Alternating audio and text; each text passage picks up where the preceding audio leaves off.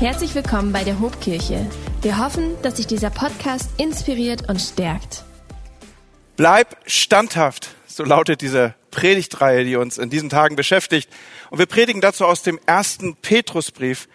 Und hey, ich lade dich übrigens ein, das mitzulesen, den Brief mitzulesen, aus dem wir predigen weil so bist du immer auf der Höhe, du kannst immer mitverfolgen, du kannst vielleicht sogar schon ein bisschen vorlesen, ein bisschen spoilern, du weißt, was auf dich zukommt. Denn nächsten Sonntag werden wir wieder eine Predigt hören aus dem Petrusbrief. Der Impuls, der uns heute beschäftigen wird, er steht dort im zweiten Kapitel und ich lese am Anfang den Text, auf den ich dann Bezug nehmen werde. Macht darum Schluss, so heißt es hier, mit allem, was Unrecht ist Hört auf zu lügen und euch zu verstellen, andere zu beneiden oder schlecht über sie zu reden.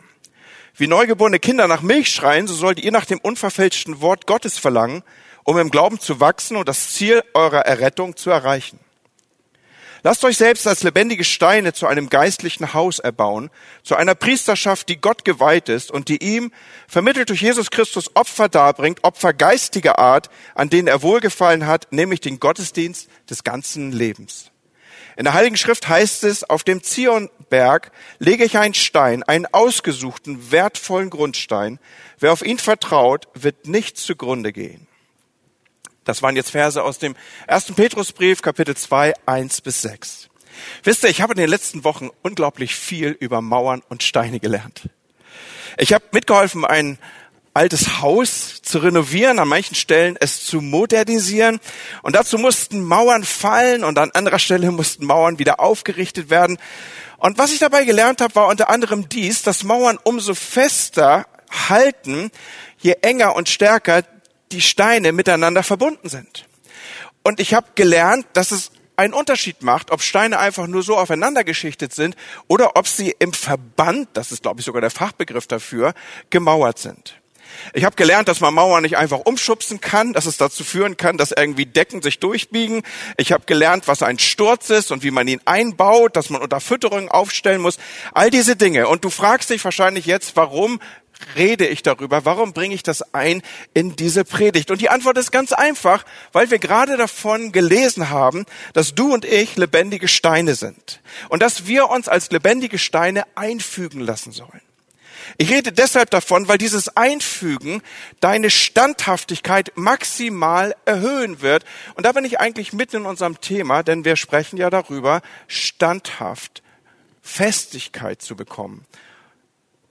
Ist dir eigentlich aufgefallen, dass wenn die Bibel davon spricht, dass wir Steine sind, dass sie dabei nicht einen kolossalen Findling beschreibt, den man irgendwo als solitär in die Landschaft stellt und alle freuen sich dran und ziehen darum umher und denken, wow, was ein Stein, sondern dass wir Beschreibung finden als ein Mauerstein, der sich einfügen lassen soll in ein geistliches Haus.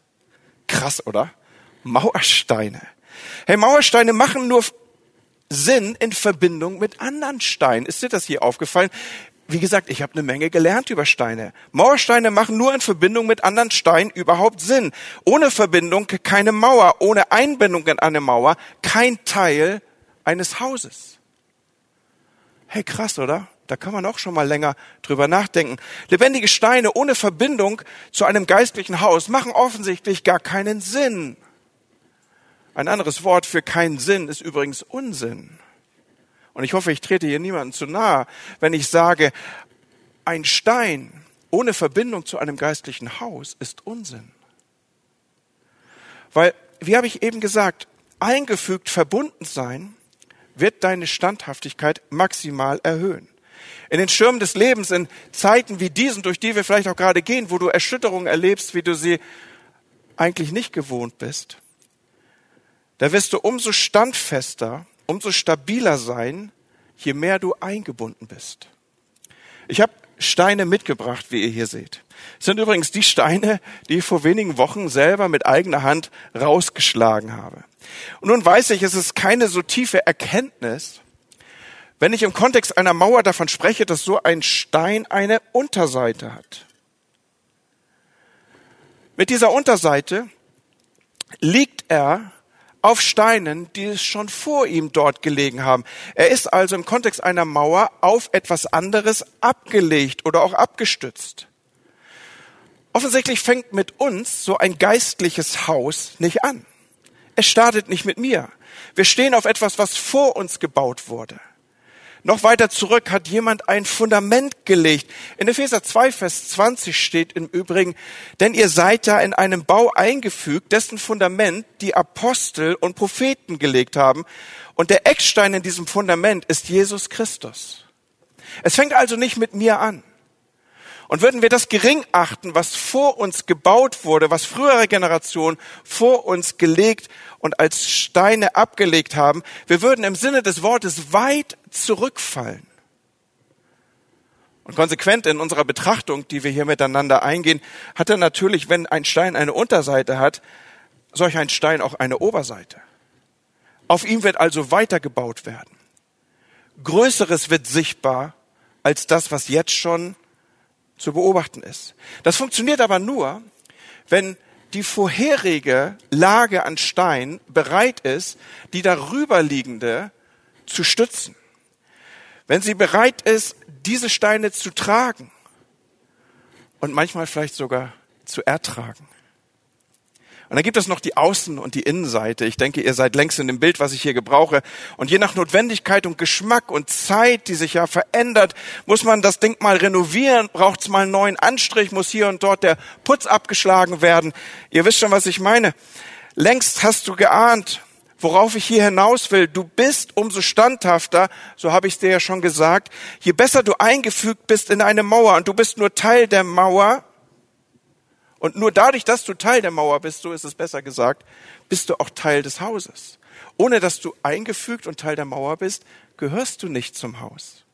Deswegen möchte ich dir die Frage stellen, kennst du dein geistliches Haus? Ich will dir die Frage stellen, hast du ein geistliches Haus? Und damit meine ich jetzt nicht, nee, also ja und überhaupt. Und da gibt's ja dieses universelle Haus, zu dem ich auch irgendwie gehöre. So wie Leute mir manchmal sagen, wenn ich sie danach frage, ja, ich gehöre auch zur universellen Gemeinde. Gehören wir nicht alle irgendwie dazu? Freunde, diese Art Antwort schwingt so auf der gleichen Ebene wie mit, wir sind alle ein bisschen Bluner. Ich meine das hier ganz konkret. Eingefügt bist du, wenn du weißt, wer in der Reihe unter dir ist.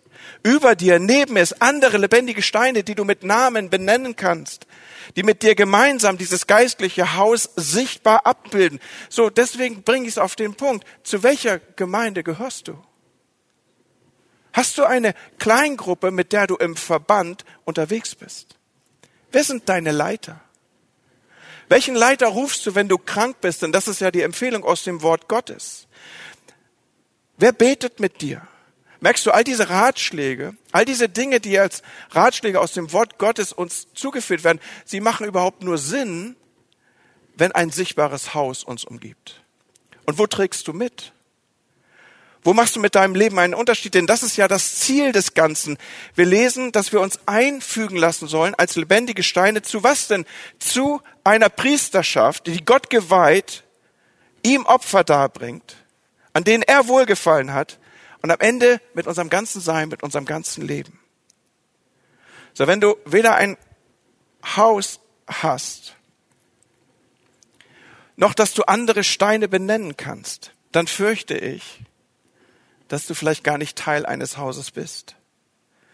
Wenn du das nicht als sichtbares Haus beschreiben kannst, dann fürchte ich, dass du vielleicht gar nicht Teil eines solchen Hauses bist.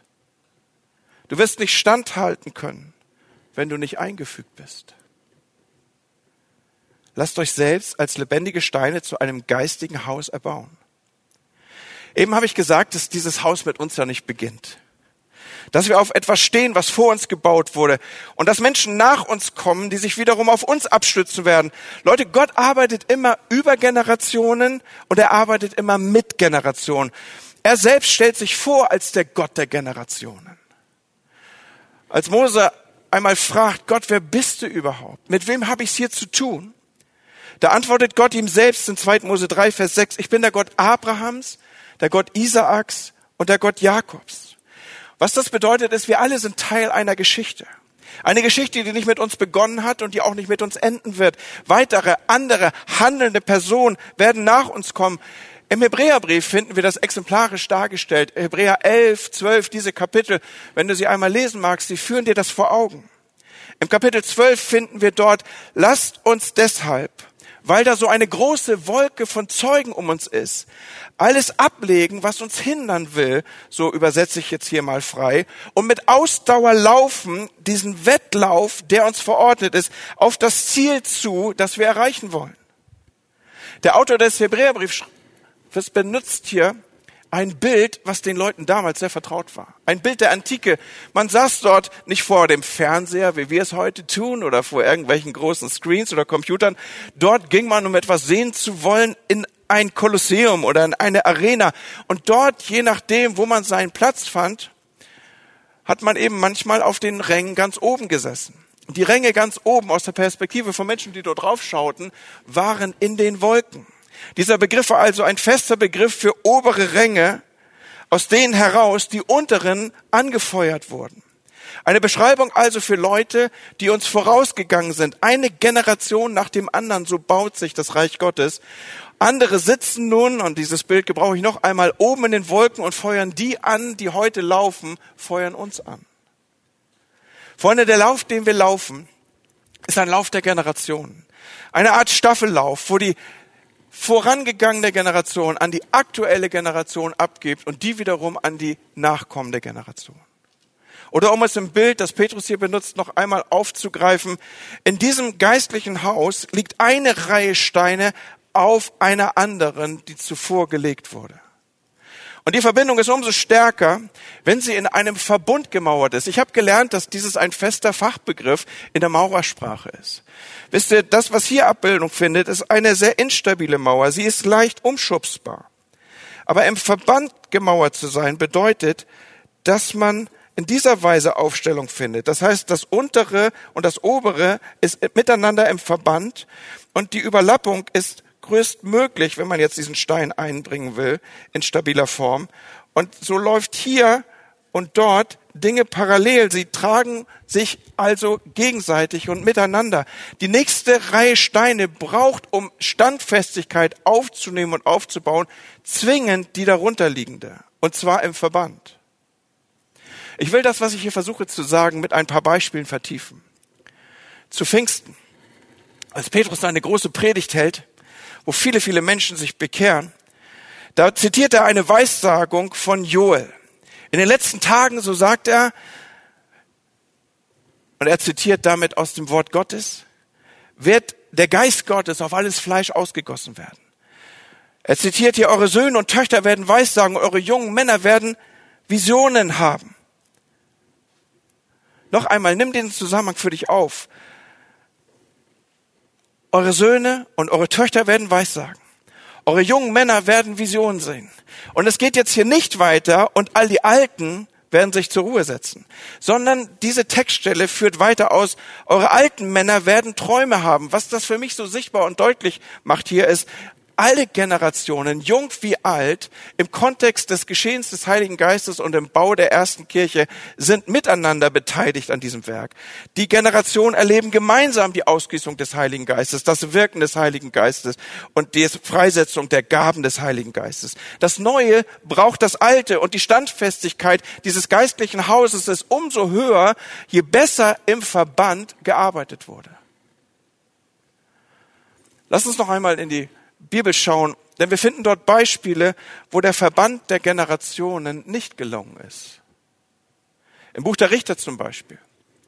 Dazu musst du zurückblättern auf die ersten Seiten der Bibel. Dort findest du das Buch der Richter. Dort in Richter 2 ab Vers 7 steht, und das Volk diente dem Herrn alle Tage Josuas und alle Tage der Ältesten, die nach Josua noch länger lebten. Dann aber starb Josua. Und jene ganze Generation wurde zu ihren Vätern versammelt und eine andere Generation kam nach ihnen, die den Herrn nicht mehr kannte und auch nicht das Werk, das er für Israel getan hatte. Herr Josua war so ein großartiger Leiter. Und doch gab es nach ihm einen Bruch im Hinblick auf die nächste Generation. Wir können so erstaunliche Dinge von Josua lernen. Zu seinen Lebzeiten diente das Volk Gott. Die Nation stand vor Gott. Aber als er starb, da entgleiste die ganze Nation und verwarf Gott. Warum übertrug sich das nicht in die nächste Generation? Offensichtlich hatte Josua versäumt, seine Beziehung, sein Wissen, seine Erfahrung, sein Erleben mit Gott den Leitern der nächsten Generation weiterzureichen. Und erinnern wir uns, Josua war zu Josua geworden, weil da ein Mose war, der diesen jungen Leiter immer mit sich führte. Wir können davon lesen, dass Josua mit Mose zusammen am Zelt der Begegnung, also der Erfahrung und des Erlebens Gottes zusammen war. Mose hatte diesen jungen Leiter im Schlepptau. Er teilte mit ihm seine innigsten Momente im Zelt der Begegnung. Interessanterweise lesen wir das von Josua nie und an keiner Stelle. Und die Folge war, dass die nächste Lage der Steine, ich denke, ihr habt dieses Bild schon verstanden, dass die nächste Lage der Steine, die nächste Generation, dass sie ins Rutschen kam, dass sie an Standhaftigkeit verlor und dass das Haus Gottes bröckelte. Wir finden in zweiten Könige, dort ab Vers 20 die Geschichte, ab Kapitel 20, so muss ich richtig sagen, die Geschichte von Hiskia. Hiskia war ein König Israels. Einer der großartigen Könige Israels, die hatten auch andere. Aber an einer Stelle ist nicht sehr viel Rühmliches über ihn zu sagen und ich will uns diese Textstelle aufrufen. In 2. Könige Kapitel 20 ab Vers 16 lesen wir, da sprach Jesaja zu Hiskia. Da kommt also der Prophet zum König und er kündigt ihm etwas an. Er kündigt ihm an, höre das Wort des Herrn. Siehe, Tage kommen, da wird alles, was in deinem Haus ist und was deine Väter bis zum heutigen Tag angehäuft haben, nach Babel weggebracht werden. Nichts wird übrig bleiben, spricht der Herr. Und von deinen Söhnen, die von dir abstammen, die du zeugen wirst, wird man einige nehmen und sie werden im Palast des Königs von Babel leben. Da sagte Hiskia zu Jesaja, das Wort des Herrn ist gut, dass du geredet hast. Denn er sagte sich, wenn doch nur Friede und Sicherheit in meinen Tagen bleiben. Und manchmal ist das ja so, man liest so das Wort Gottes, ja, und dann, dann perlt man so drüber hinweg, aber, aber hier möchte man irgendwie sagen, Hiskia, hast du sie noch alle? Hier wird dir gerade angekündigt, was mit deinen Kindern passieren wird, dass sie nach Babel weggeführt werden. Das, das, das ist eine Katastrophe, die der Prophet hier ankündigt. Und du sagst, das Wort des Herrn ist gut? Und dann führst du uns auch noch die Erklärung zu, wenn doch nur Friede und Sicherheit in meinen Tagen bleiben. Hey, hast du sie noch alle, Hiskia? Das ist der Hammer, was Hiskia hier sagt. Er sagt dir, hey, solange es mir gut geht, ist alles easy. Er bekommt dir gesagt, manche deiner Kinder werden gefangen nach Babylon weggeführt werden. Sie werden Babylon dienen. Was für ein Szenario. Freunde, hier betrachten wir Bildsprache, die die Bibel benutzt. Babylon ist in der Bibel ein Bild für geistlichen Abfall. Einige deiner Kinder, wird im Hier durch Prophetenmund gesagt, werden abfallen, Hiskia. Einige deiner Kinder werden Wege gehen, die Gott nicht gefallen. Sie werden ihre Wohnung nehmen in Babylon. Sie werden Gefangene, sie werden Sklaven sein der Sünde. Und jetzt schau auf die Reaktion von Hiskia. Er sagt, ja, nee, schlimm, wenn er norddeutsch wäre, dann würde er vielleicht diese Worte finden. Ja, nee, sind auch schlimme Zeiten. Aber solange es mir gut geht, wenn ich nur in Frieden wohnen kann, wenn ich nur vor schlimmer Konsequenz verschont werde, solange es mir gut geht in meiner Zeit, solange ich das höre, was ich hören will, meine Kinder müssen dann irgendwie sehen, wie sie selber klarkommen. Hiskia hat überhaupt keinen Plan, Brücken für die nächste Generation und in den Riss zu treten für die nächste Generation. Und folglich riss Babylon Juda ins Verderben. Lassen wir diese Gedanken noch einmal auf uns wirken. Was kommt denn hier zum Aufruf, zum Ausdruck? Obwohl Babylon zu Zeiten des Neuen Testaments schon gar nicht mehr existierte, wurde und war und ist es bis heute ein Sinnbild für Weltlichkeit und Verdorbenheit. Freunde, die Tatsache ist die, wenn wir und wenn es uns nicht gelingt, Brücken in die nächste Generation zu bauen, wenn es uns nicht gelingt, den Verband zur nachwachsenden Generation herzustellen, wenn es uns nicht gelungt, das geistliche Haus im Verband zu bauen, die nächste Generation nicht zu erreichen, dann ist die Gefahr groß, dass sie im übertragenen Sinne in babylonische Gefangenschaft gerät. Und ich frage mich, Hiskia, woher kommt diese Haltung? Woher kommt das, solange ich in Frieden lebe, ist alles cool, ist alles easy? Ja, meine Kinder, denen wird es vielleicht mal schlimm gehen. Ja, vielleicht werden sie nach Babylon abrutschen. Wie, wie kann es dazu kommen, Hiskia? Und wenn ich nach einer Antwort suche, auch im Kontext der Bibel, dann, dann, dann führt mich die Suche nach dieser Antwort dahin, dass ich entdecke, Hiskia musste irgendwie alleine klarkommen. Sein Vater Ahab war ein Götzendiener. In ihm hatte er kein Vorbild. Sein Vater Ahab war ein böser König. Hiskia hatte kein Vorbild, niemanden, auf den er sich abstützen konnte. Und Freunde, wir sprechen heute ja darüber, wie Stabilität und Festigkeit entsteht im Kontext des Hauses Gottes. Es braucht offensichtlich Leute, die bereit sind, die nächste Generation zu stützen, ihr Vorbild zu sein. Menschen, auf die man sich abstützen kann. Nun, ein Teil der Wahrheit ist auch, dass das Einstürzen einer Mauer und die entstehenden Risse nicht immer ihre Ursache in der vorherigen Generation haben. Manchmal ist es auch die nächste Generation, die jüngere Generation, die nächste Lage Steine, um in unserem Bild zu bleiben, die dafür verantwortlich ist, dass das Haus instabil wird. Wir haben jetzt nicht die Zeit, das in ganzer epischer Breite zu entwickeln, aber im ersten Könige 12 oder auch in zweiter Chroniker 10 finden wir die Geschichte von Salomo. Bis zu einem gewissen Zeitpunkt war er ein großartiger König, ein weiser Mann Gottes. Erst zum Ende seines Lebens kann man sich nicht mehr unbedingt an ihm orientieren. Und nach Salomo wird sein Sohn Rehabeam König. Das Volk kommt mit einer Bitte zu Rehabeam. Sie sagen, Rehabeam, dein Vater war hart zu uns. Er fordert hohe Steuern und forderte hohe Steuern und setzt uns unter Druck. Bitte verändere was. Und dann können wir nachlesen in der Bibel, dass Rehabean zu den Ältesten, zu den Älteren ging und fragte, was soll ich tun? Und sie sagten ihm, hey, Rehabean, hör auf sie, hör auf das Volk. Sie haben Recht. Du musst auf sie hören, rede freundlich mit ihnen.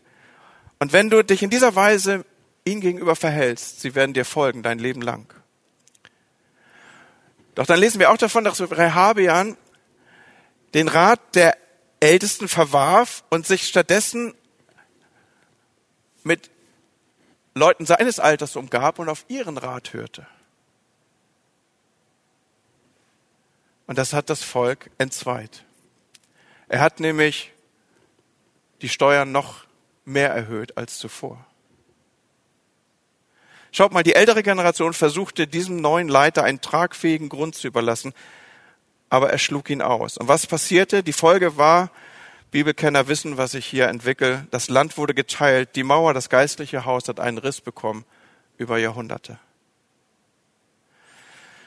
Ich komme ein wenig ins Finale mit dieser Predigt. Ich will uns auch ein Beispiel nennen, an dem wir sehen, wie es gelingt, die Mauer in einem guten Verband zu bauen. Ich nehme uns damit hin zu David. David ist dieser legendäre König Israels. David, er hatte einen Blick für die Generation. Er hatte einen Blick für den richtigen Mauerverband. Zeit seines Lebens war ihm das Haus Gottes ein besonderes Anliegen. Infolgedessen hat David oft und viel von Generationen gesprochen. Zum Beispiel betet er in Psalm 71. Gott, du hast mich von Jugend auf gelehrt und noch jetzt verkündige ich deine Wunder, auch im Alter. Schaut, wie dieser Mann Gottes, dieser Mann nach dem Herzen Gottes, dieser legendäre König David, wie, wie er sein Innerstes in einem Gebet formuliert. Auch im Alter, Gott, verlass mich nicht.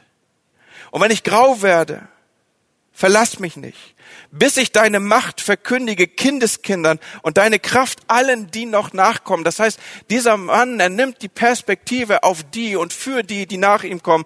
Und er sagt, ich will's ihnen sagen, ich will's ihnen zeigen, ich will's ihnen kundtun, ich will's den Kindeskindern sagen. Selbst die Enkelkinder nimmt er noch in den Blick. Ich will all denen dich mitteilen und will die Kraft, die du ausmachst, ihnen weiterreichen. Und weil das sein Blickwinkel war, weil das sein Fokus war, lesen wir infolgedessen auch in erster und zweiter Chronik davon, wie David seinen Reichtum, seine Mittel, seinen Einfluss nutzte und all dieses der nächsten Generation zur Verfügung stellte. David stellte Arbeiter für die kommende Generation bereit, dass sie am Haus Gottes arbeiten sollten. David setzte Arbeiter frei. David setzte ein Leitungsteam frei, das Salomo beriet und mit dem er sich beraten konnte. David unterwies Salomo im Wort Gottes und in den Weisungen Gottes. David verbrachte Zeit mit ihm, damit er ihn prägen konnte. David betete für ihn, er lebte ihn eine demütige Leiterschaft vor. Ihm war die Generation, oder wie soll ich es mit unseren Worten hier noch einmal ausdrücken, ihm war die nächste Lage Steine wichtig.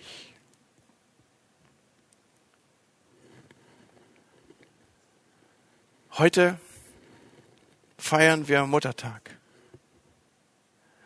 Ein stabiler Stein, auf den wir uns alle abstützen, sind unsere Mütter. Und sicher kennst du oder die meisten von uns das fünfte Gebot. In 2. Mose 20, Vers 12 steht, Ehre Vater und Mutter. Dann wirst du lange in dem Land leben, das dir der Herr, dein Gott, gibt. Etwas ist besonders an diesem Gebot. An diesem fünften Gebot. Und ich weiß nicht, ob es dir aufgefallen ist. Viele von uns haben ja vielleicht sogar im Konformantenunterricht diese zehn Gebote, aus dem dieses fünfte Gebot stammt, auswendig lernen müssen. Das fünfte Gebot ist etwas Besonderes. Es hat einen exklusiven Zusatz, einen exklusiven Anhang, den wir nur an diesem und im Kontext dieses Gebotes finden. Du wirst lange in dem Land leben, das der Herr, dein Gott, dir gibt. Ehre Vater und Mutter. Und die Folge wird sein, dass du lange in dem Land leben wirst, das der Herr, dein Gott, dir gibt. Und dann könnte man sagen, ja, nee, überhaupt und im Allgemeinen, das ist ja hier etwas, was den Israeliten zugesprochen ist. Eine spezifische Verheißung für das Volk Gottes. Damals, als es um Landverteilung ging und als es darum ging, dass man eben lange in seinem Land leben sollte. Interessant ist nur, dass diese Textstelle, dieses Gebot im Neuen Testament wiederum Aufruf findet. Und dass es auch im Neuen Testament, auch mit diesem Zusatz, als Wort Gottes an uns weitergereicht wird. Paulus erschreibt dieses Wort im Epheserbrief im Kapitel 6 an Nichtjuden, an die Epheser. Und jetzt ist es mühelos möglich, dass wir uns in diese Folge einreihen können. Er schreibt es also quasi auch uns, den Christen heute, den Menschen, die heute leben. Er schreibt, Ehre dein Vater und deine Mutter. Das ist das erste Gebot mit Verheißung, damit es dir wohl ergehe und du lange lebst auf Erden. Was möchte ich sagen? Dieses Gebot ist nicht etwas oder keine Empfehlung ausschließlich für die Israeliten und es hat nicht ausschließlich dafür gesorgt, dass sie lange in ihrem Land hätten wohnen können, sondern dieses ist offensichtlich etwas Universelles, etwas, was heute noch Wirkung hat, etwas, was lebensverlängernd ist. Ich würde sogar so weit gehen zu sagen, es ist weit lebensverlängernder, als immer nur Brokkoli zu essen. So, es ist weit lebensverlängernder, als Sport zu treiben.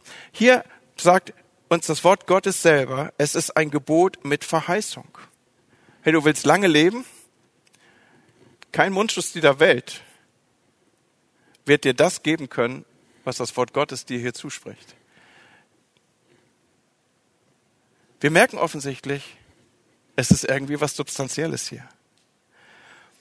Ehre Vater und Mutter. Das Wort Ehren bedeutet im Hebräischen übrigens etwas gewichtig machen oder etwas schwer machen oder etwas Gewicht geben. Zu ehren bedeutet demnach also jemanden Gewicht zu geben. In diesem Fall den Eltern, Gewicht zu geben. Nun weiß ich darum, dass es Menschen gibt, die in gestörten Familienverhältnissen aufgewachsen sind. Wie soll man Eltern ernst nehmen und anerkennen? Wie soll man ihnen Gewicht im eigenen Leben geben, wenn sie es nicht verdient haben? Wenn sie es nicht verdienen? Wenn du wüsstest, was ich für einen Vater habe? Wenn du wüsstest, was der mit mir gemacht hat? Mit dem ist es unmöglich, mit dieser Frau, mit dieser Mutter ist es unmöglich klarzukommen. Weißt du, Ehren bedeutet nicht, jeden Fehler zu ignorieren. Ehren bedeutet auch nicht, alles gut zu heißen. Ehren bedeutet schon gar nicht, mit allem einverstanden zu sein und zu allem Ja zu sagen. Ehren bedeutet anzuerkennen und trotz Fehler dankbar zu sein. Denn nicht zuletzt haben sie dir etwas geschenkt, was kein anderer Mensch dir geben konnte. Sie haben dir das Leben geschenkt, deine Existenz geschenkt. Und auch wenn es wenig gibt, wofür du deinen Eltern dankbar sein könntest, so ist doch zumindest auszudrücken, dass du ihnen dankbar sein darfst für das Leben, das sie dir geschenkt haben. Ohne deine Mutter, ohne deine Eltern wärst du nicht da. Eltern verdienen also Anerkennung nicht in erster Linie wegen ihres Charakters, sondern sie verdienen Anerkennung wegen ihrer Stellung.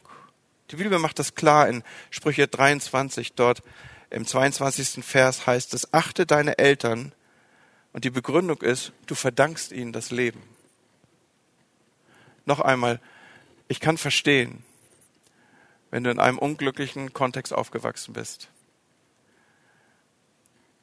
dass der Zugang zu dieser Textstelle schwierig ist für dich. Aber Ehre bedeutet jemandem Gewicht geben. Gib deinen Eltern Gewicht in deinem Leben. Und du wirst merken, es macht was mit deinem Leben. Es verändert dich. Heute habe ich gesagt, ist Muttertag. Ein besonderer Tag für euch Mütter euch wird gedacht. Und auch wir tun das als Kirche, als Hobkirche. Wir danken euch für das Leben, das ihr uns gegeben habt. Nun, wie kann ich enden mit dieser Predigt? Wie will ich enden? Was will ich uns mitgeben mit dieser Predigt? Ich will noch mal zwei, drei Markierungen aufrufen. Nummer eins, deine Standfestigkeit wird beeinflusst durch deinen Verband, durch den Verbund, in dem du stehst. Was und wo ist dein geistliches Haus? Zu welcher Gemeinde gehörst du? Hast du eine Kleingruppe? Wer sind deine Leiter? Wo trägst du mit? Wo machst du einen Unterschied? Das Zweite, was ich aufrufen möchte, ist, sei bereit, die nächste Lage der Steine zu tragen, und vielleicht manchmal auch zu ertragen. Du wirst gebraucht. Zieh dich nicht zurück. Es braucht dich im Verbund. Es braucht, dass dieses geistliche Haus, dass die Mauern des, des geistlichen Hauses im Verband gebaut sind. Es braucht dich als geistlichen Vater, es braucht dich als geistliche Mutter, als Mentorin, als Mentor. Sei der Mentor, den du dir immer selber gewünscht hast. Und ein letzter Punkt, sei wie David. Zeit seines Lebens war ihm das Haus Gottes besonders wichtig, war ihm das Haus Gottes ein besonderes Anliegen. Sein Gebet war, wenn du diesen bekannten Psalm aufrufst, Psalm 23, ich werde bleiben im Hause des Herrn immer da. So betet er. Sein Bezug, seine Sehnsucht war das Haus Gottes, dass das Haus stark sei. Auch im Alter, so ist das Gebet ja formuliert, das wir schon miteinander betrachtet haben. Gott verlass mich nicht. Auch wenn ich grau werde, Gott verlass mich nicht, bis ich deine Macht verkündigt habe, auch den Kindeskindern. Er will sich hinein, er will sich ausgießen in die nächste Generation. Und die Konsequenz war, dass David sein Reichtum und seine Mittel der nächsten Generation bereitstellte.